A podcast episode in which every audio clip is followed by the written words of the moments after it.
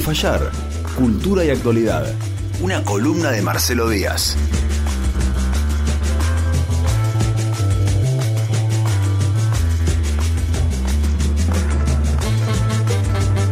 Y cuando suena esto, ahí viene él. Marcelo Díaz. ¿Qué haces, Marcelo? ¿Cómo estás? Muy bien, tipo Titanes en el ring te salió la, la presentación. Claro, claro. Pasa que en el día de ayer maduró el knockout, entonces eh, me quedó, me quedó. sí, lo mandó a dormir. Claro, William Booth. Eh, y me quedé, me quedé con eso, me quedé con eso. Lo hizo besar la lona, bueno, y está buenísimo todas esas, esas referencias que tienen los relatores del boxeo, ¿viste? Metáforas pugilísticas. Sí. Tengo una por acá, mira, mira, fíjate, tengo una. Eh, perdió por la vía del sueño. es buena esa. Perdió por la buena. vía del sueño. Qué grande. Bueno, ¿cómo estás, Marcelo? ¿Bien? Bien, bien. Se te ve bien, además. Viste que eso es importante. Porque como te ven, te tratan. Claro. Sí. Bueno, eh, una semana más. Me gustan mucho los miércoles. Eh, el miércoles que de- debiera ser un día tedioso, tal vez, porque es la mitad de la semana y uno no sabe si gana o si pierde en esta semana que nos toca. Pero llega Marcelo Díaz y trae su toda su alegría y su bueno su conocimiento, por supuesto. Hoy, hoy Marcelo, cuando hablábamos a la mañana de qué es, de cuál era el tema a tratar en el día de hoy, tiraste. Te voy a leer solo el primer renglón para confundir aún más. Que dijiste, hoy vamos, eh, hoy vamos con una noticia de hace unos días, dos puntos. Ámsterdam va a aplicar la economía del donuts, que, ven- que vendría a ser de, de la rosquilla, ¿no? De- la que come Homero, la Claro. rosquita. Las donas, esas Las las, donas. que come Homero Simpson Eso. o las que comen los policías en las series yankees. La Sí. mafia de las rojitas. Ah, acá tenemos la mafia de la Rosquita. rosquita, claro. Pero bueno. Nosotros, te- ese es el modelo, ¿no? Acá, la eh, rosquita. Sí, y viste, somos argentinos. Sí, a algunos no le salió tan bien la rosquita en los últimos días. Bueno, basta, che, ¿eh? basta. No, estamos pegando en el piso, está mal. Está mal. No es la filosofía de, de Radio Urbana hacer eso. ¿eh? Un zapatazo cada tanto. Pero hasta ahí nomás. Hasta ahí nomás, hasta ahí nomás. ¿Qué somos? No, iba a ser otro chiste. Eh, bueno, entonces, ¿cómo es esto de aplicar la economía del donut? ¿O cómo viene la mano? Bueno, no te entendí nada, Marcelo. El tema es así, hace una semana más o menos salió en, en- en varios medios internacionales la noticia de que la ciudad de Ámsterdam estaba pensando una salida de la cuarentena Sí. ap- aplicando un modelo económico que es la economía del donut o de la dona o de la rosquita o de la rosquilla como dice como decía el diario El País no La que para nosotros es, de- es la de la rosquita no Sí. y, ¿Y qué vendría a ser esto? Se vincula un poco con lo que hablamos el miércoles pasado. ¿Te acordás que el miércoles pasado hablamos de estos puntos, de los objetivos de desarrollo sostenible de, de la ONU, que es, es una serie de objetivos que se plantearon en 2015, que apuntan al 2030, que tienen que ver con cómo cambiar ciertas eh, maneras de, producir, ciertas conductas, es decir, se plantean como cambios en la producción y en la econo- economía global a gran escala y también se, se- se plantean como cambios culturales, ¿no? Eh, y que se han relanzado con el tema de, del coronavirus que ha puesto en crisis la economía y todas las sociedades, ¿no? ¿Qué, tiene, qué es esta economía del- de, de la rosquita? Mm. Es un modelo que lo grafica con un círculo, con un agujero en el medio, digamos. Claro. ¿no? Por eso es una rosquita. Seguro. Como un salvavidas. el borde, el borde inferior de la rosquita, de, es- de este modelo económico, es, es- vendría a ser el fundamento social. Digamos, es un piso de derechos sociales.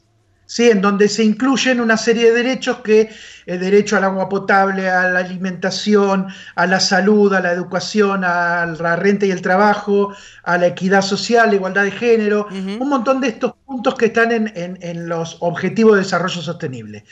Lo que dice esta teoría es que quienes están en el hueco de la rosquita están privados de todos esos derechos. ¿Mm? Hay que tener un modelo que los lleve hacia el interior de la rosquita, digamos, que, que los haga subir el piso de fundamento social. A la vez, la rosquita, el borde superior, es un techo, ¿no? Tenemos un piso social y tenemos un techo ecológico. Que si se supera ese techo, tenemos problemas de contaminación atmosférica, acidificación de los océanos, contaminación eh, química, eh, pérdida de biodiversidad. Entonces, lo que, lo que plantea este modelo es que el desarrollo económico se tiene que dar dentro de esa rosquita, ni superar la cuestión ecológica, ni perforar el piso de los derechos sociales de las necesidades básicas. Sí, un equilibrio, ¿no? Claro, y exactamente se llama una, eh, se, se, presenta como una teoría del equilibrio, un equilibrio dinámico frente a las teorías clásicas que son las del crecimiento indefinido. Claro, que eso te afecta otros parámetros, ¿no? Como te estás marcando el ecológico, que se hacen mierda los bosques, se, eh, humo por todos lados, efecto invernadero, etcétera, etcétera. Claro, esto, ¿por qué, se, ¿por qué se retoma ahora? Esto tiene unos años ya, tendrá unos 5 o 6 años que se está debatiendo. ¿Mm? Es es una teoría de una mm, economista inglesa, Kate Raworth, que lo que hace, tiene un libro que se llama Economía de la Rosquilla, eh, en la traducción española, que es un libro del 2018 o 2019, que en la primera parte del libro es para economistas, yo no me voy a meter con eso porque no es algo que domine, pero sí lo que hace es una serie de críticas a la teoría económica clásica fundamentalmente a los puntos que dicen que el mercado se autorregula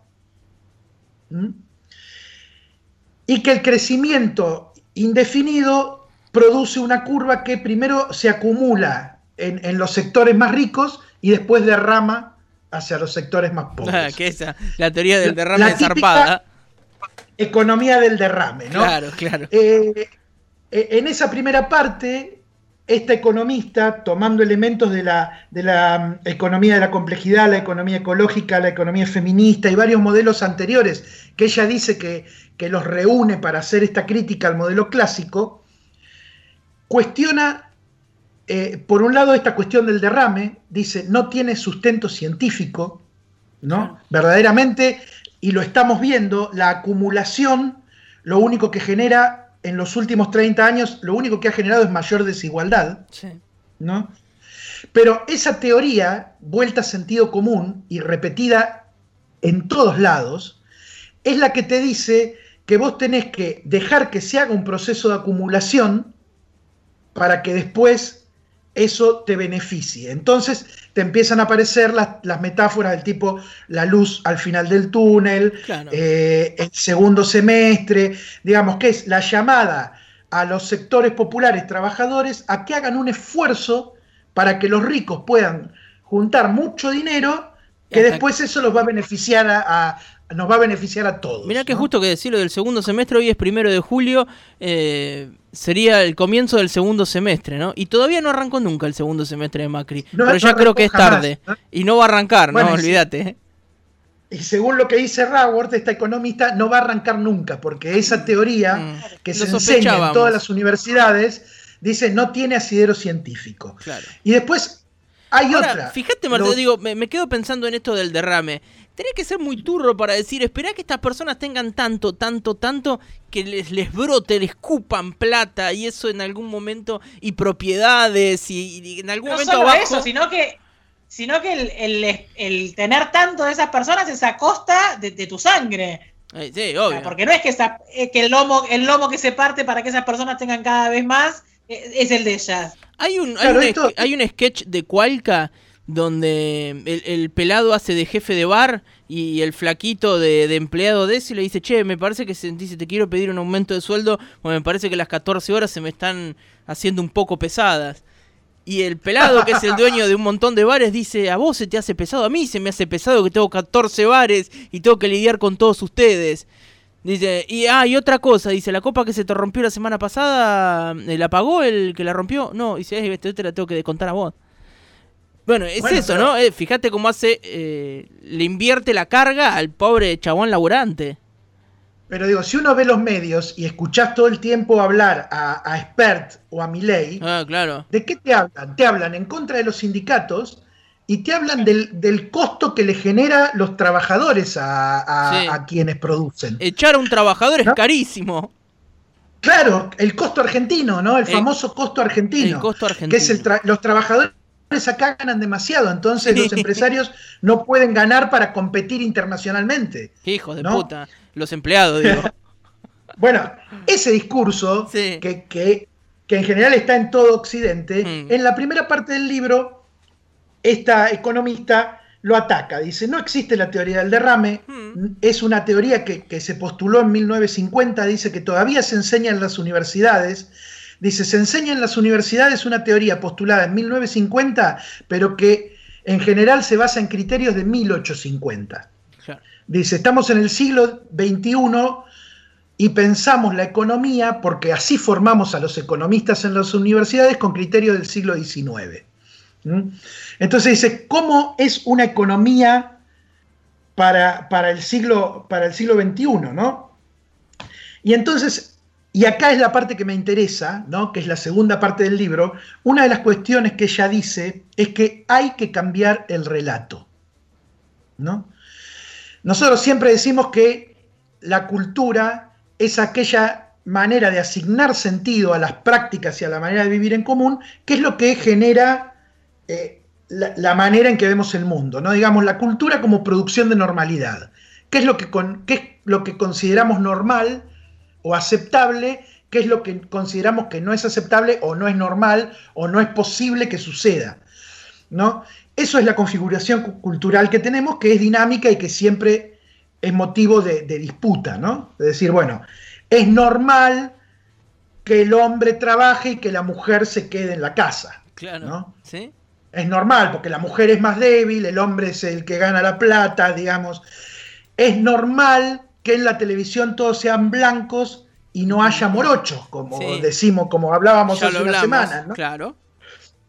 que son cuestiones que, que producen el sentido común, ¿no? Sí. Es normal que a los morochos no les guste trabajar y vivan pidiendo, ¿no? Digo, Terrible, ese, claro, ese sí. tipo de, ese tipo de cosas que hacen que después te muevas en, en la realidad a partir de esas creencias. Sí. La cuestión de que la teoría del derrame, de que si los ricos ganan, vos vas a vivir mejor como trabajador, es algo que está en el sentido común instalado. Sí. Tenemos que, eh, si le va bien al campo, nos va bien a todos. Mm. Claro. ¿No? Digo, esas frases que escuchamos todo el tiempo. Eh, sí, el campo somos Entonces- todos. Todos somos el campo, perdón. Claro, pero aparte de eso de que Todos si le va bien al campo, no- nos va bien a todos, digo, ¿en qué sentido nos va bien a nosotros si le va bien a Globocopatel, por ejemplo, ¿no? Claro. Eh, entonces ella dice, hay que cambiar el relato. Hay que cam- este relato neoliberal que en general rige en Occidente, Sí. que se genera a mediados de- del, del siglo XX, pero se empieza a aplicar en la década del 80 con Reagan y Thatcher, la experiencia de Pinochet en los 70, la experiencia de, de la dictadura en el 76 en Argentina, ¿no? Que te dice que el Estado es un mal administrador, Claro. que si hay bienes comunes, la manera de que esos bienes comunes le rindan a todos es privatizándolos. Qué lindo ¿No? discurso es eso. que eh, si no te va bien es tu problema, no es un problema de la sociedad, porque en el extremo de este discurso la sociedad no existe. Somos solamente individuos. que hacemos méritos para estar bien o no hacemos méritos?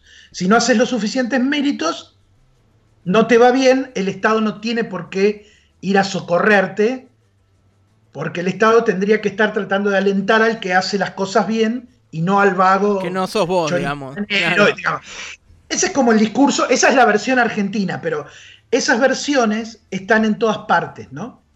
Entonces, ella dice, hay que cambiar por, un, por este fundamento social que es la base de la rosquita, dice un cambio cultural, que, digamos, dejemos de pensar como individuos que compiten entre sí y pensemos como grupos humanos que de manera colaborativa crecen. Algo que está demostrado también. Económicamente, las economías colaborativas son mucho más creativas y dinámicas que las de, las, que las de concentración que estamos viendo en los últimos años. ¿no? Y además dice algo eh, por la cuestión ecológica. No puede existir el crecimiento indefinido. Las metas de crecimiento globales, mundiales, vos tenés que, el país tiene que crecer tanto, ¿no? Eh, crece un punto de PBI, dos puntos de PBI, tres puntos, eh, en 10 años tiene que crecer tanto, y eso se percibe como que la economía es saludable.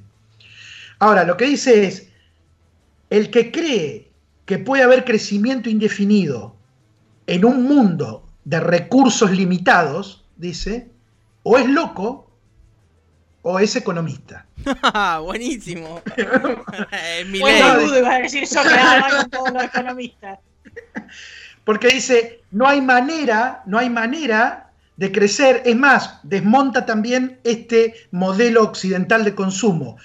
El modelo occidental de consumo dice no es generalizable. Para generalizar el modelo de consumo, lo que consume un europeo medio o un norteamericano medio, a todos los habitantes del planeta, se necesitarían 7 o 8 planeta Tierra, más o menos, para explotar. Sí, para que un yankee viva como vive, tiene que haber otro que vive con un taparrabo nomás puesto. Exacto, dice, si todos viviéramos como viven ellos, tendría que haber siete planetas para sostener esa producción para ese consumo, ¿no? Oh, qué guarango todo. Entonces, claro, dice, es, es, una mentira de que si vos adoptás ese modelo, vas a vivir bien, porque ese modelo funciona solo con un sector que vive bien. No todos pueden acceder. Entonces, ¿cuáles son los modelos alternativos? Por ejemplo, que, propone ella, eh, dice, una distribución de diseño.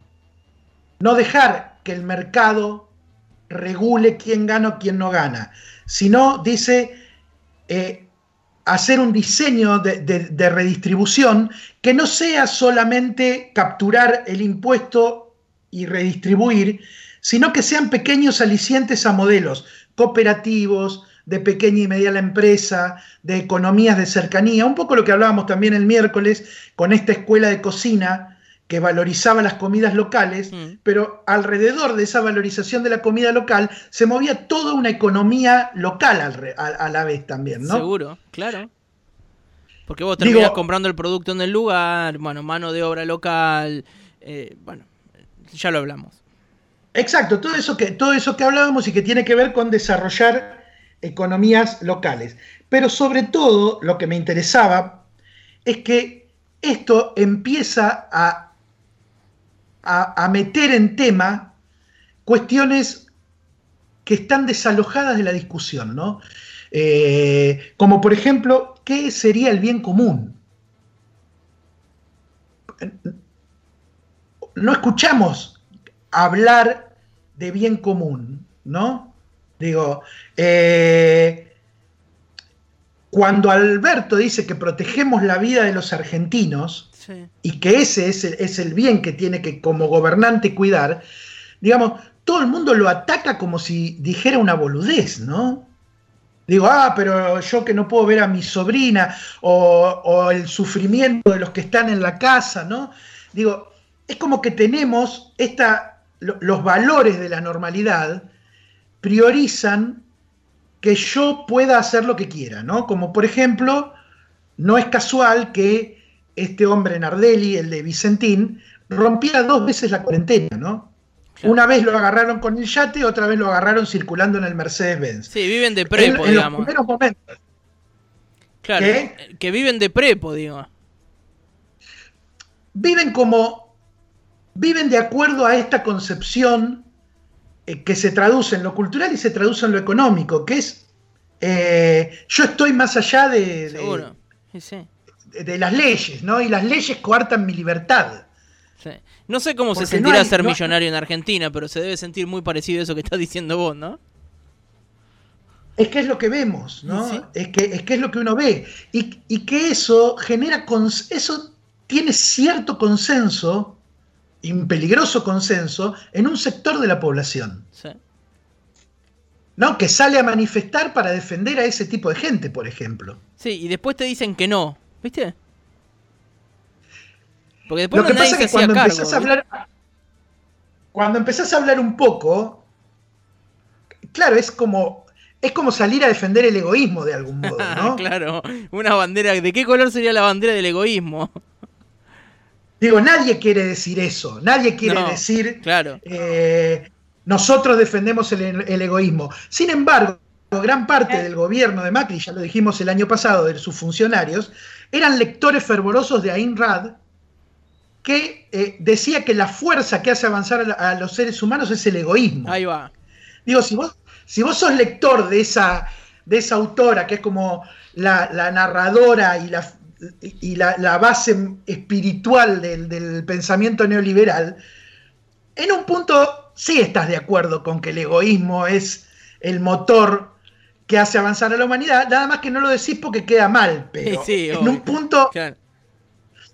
No, entonces, esta teoría de la rosquita viene a cambiar eso, es decir, culturalmente tenemos que pensar en eh, diseños distributivos, asociativos, darle lugar a las cooperativas. Eh, en un momento pone como modelo las fábricas recuperadas, ¿no? la, experiencia argentina eh, de cómo sostener una producción a partir del, control y de, la administración de los propios trabajadores. ¿no?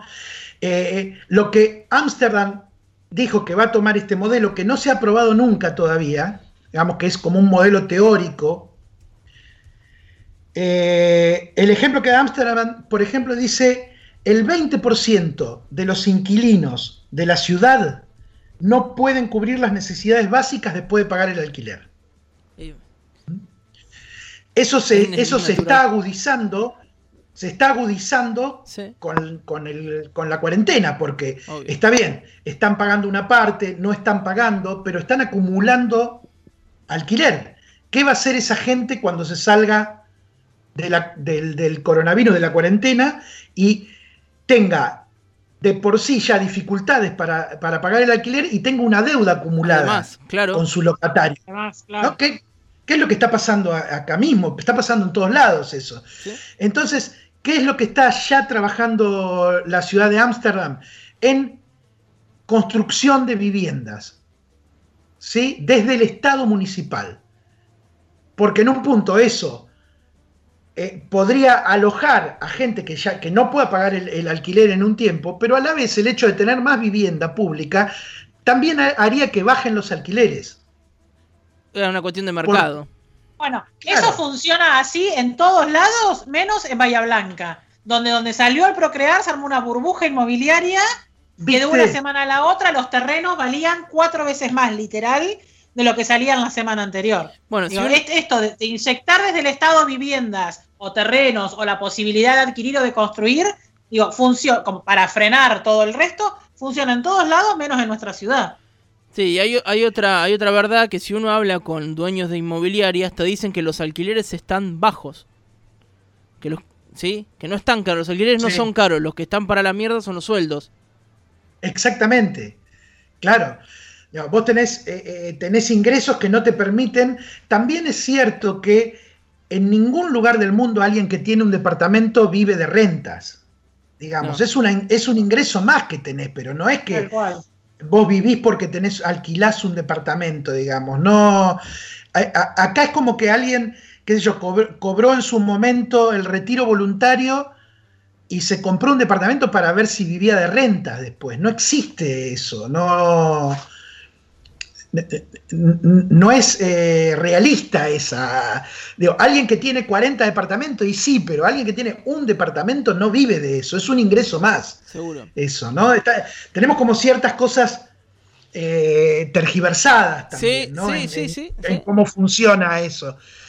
Pero, digo, más allá de que Ámsterdam o, Filadelfia o ciudades eh, de lo que digamos sería el primer mundo estén pensando en aplicar la economía de la rosquita, este modelo, me parece importante primero dos cosas. Uno que ya hemos tenido a nivel nacional menciones desde el gobierno y de las distintas eh, ministerios de que se está trabajando para salir de la cuarentena. No estamos trabajando para eh, ver cómo se recupera la economía a la salida de la cuarentena. Estamos trabajando, dice el Ministerio de Cultura, que está entregando los subsidios para los espacios culturales y, colectivos culturales, para ver con qué protocolos y cómo se reconfigura la actividad cuando salgamos de la cuarentena, digamos. Está ese, ese nivel de proyección. Lo hemos escuchado también en la provincia, no lo hemos escuchado en la ciudad todavía eso.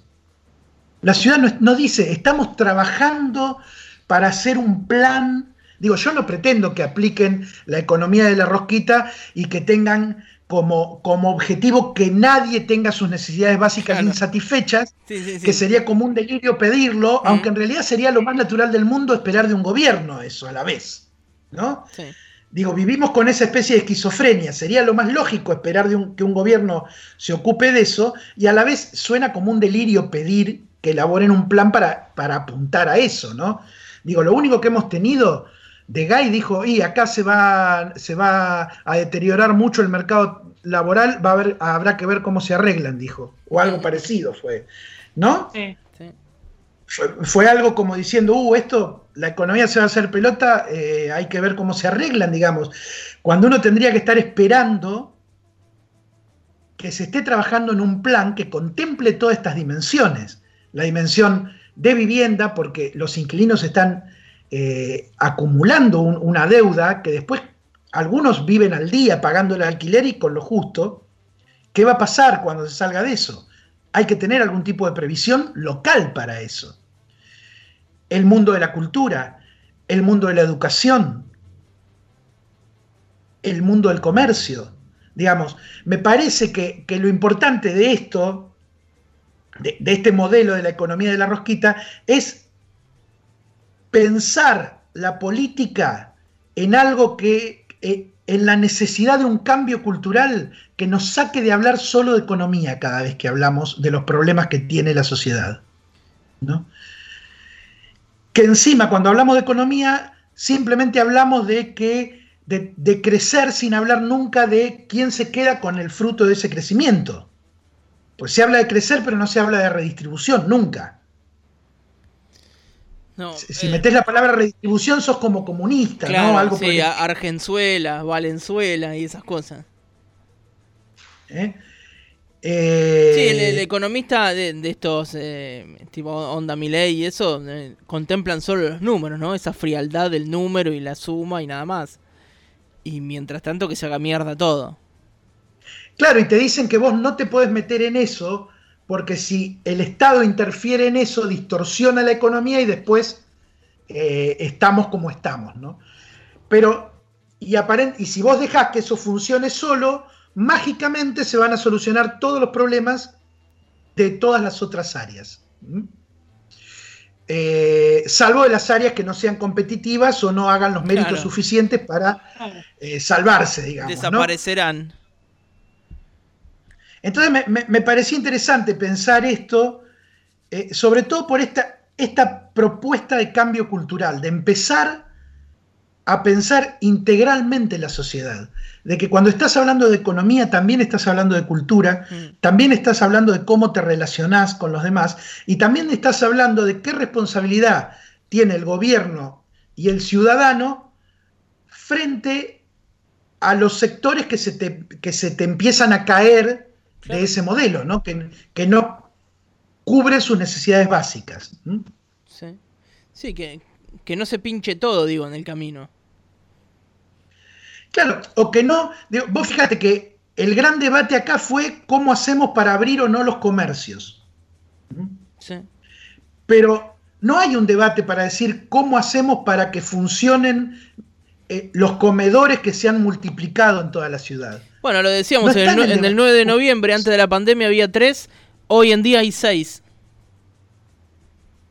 Mm. Y seguimos viendo a ver si Tiziano, a ver si vende la bota de Ricky Sarcani o no.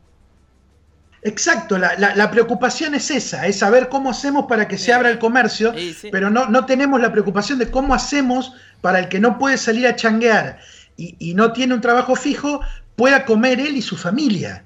Digamos, eh, lo, que me interesa de este modelo es discutamos todo, ¿no? Sí. Discutamos todo, discutamos cómo una variable hace que se modifiquen todas las demás y cómo hacemos para mejorar esas variables sin que se nos caiga ninguna, ¿no? Esa tendría que ser la discusión política siempre. Parece hippie plantearlo así. No, no. Pero, verdaderamente. No, aparte, como es, la de. Es como es de la, rosquita, también le gusta al policía, ¿no? Entonces, ahí por ahí tenemos una ventaja y no hay nada más anti-hippie que un policía. Es como la, la antítesis, ¿no? Bueno, totalmente. Por ahí le puede gustar al hippie bajoneado, bajonero, y al policía en su rato libre. Ah. Tipo hondo. Y a, Homero, y a Homero. Digo, hoy que se cumple el aniversario de la muerte de Perón, sería un modelo para el siglo XXI, este de la rosquita, de eh, crecimiento con justicia social. Un hermoso cierre, Marcelo, ha sido eso. Marcelo, todo esto después lo vamos a poder encontrar en nuestras redes sociales, en nuestra página web y también en Spotify, ¿sí? Entrás, buscas Radio Urbana, puede fallar Marcelo Díaz y lo escuchás tranquilo en tu casa. ¿Te parece bien? Me parece fabuloso. Solo le está faltando una cosa a Puede Fallar, el cierre.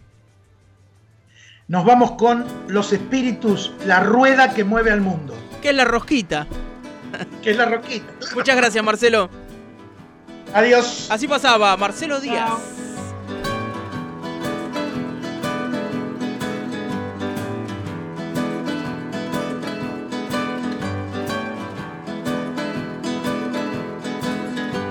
La rueda que mueve al mundo va a girar y.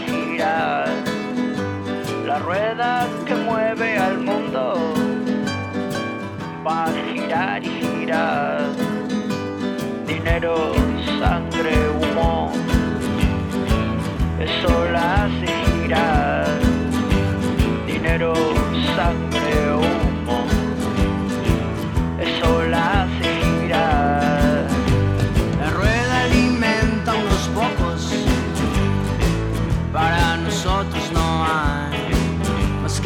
palizas o entretenimientos para poder aguantar. Vamos a trabajar y después a comprar y hacer la rueda girar y girar y girar y girar y girar.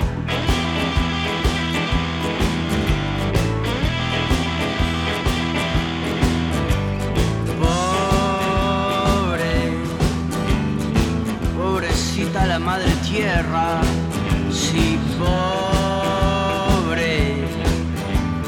Si pobre vieja madre tierra. Pudrimos los mares, pudrimos los ríos, pudrimos las aguas que beben los niños, pudrimos los mares, pudrimos los ríos, pudrimos las aguas que beben los niños, los niños que quieren crecer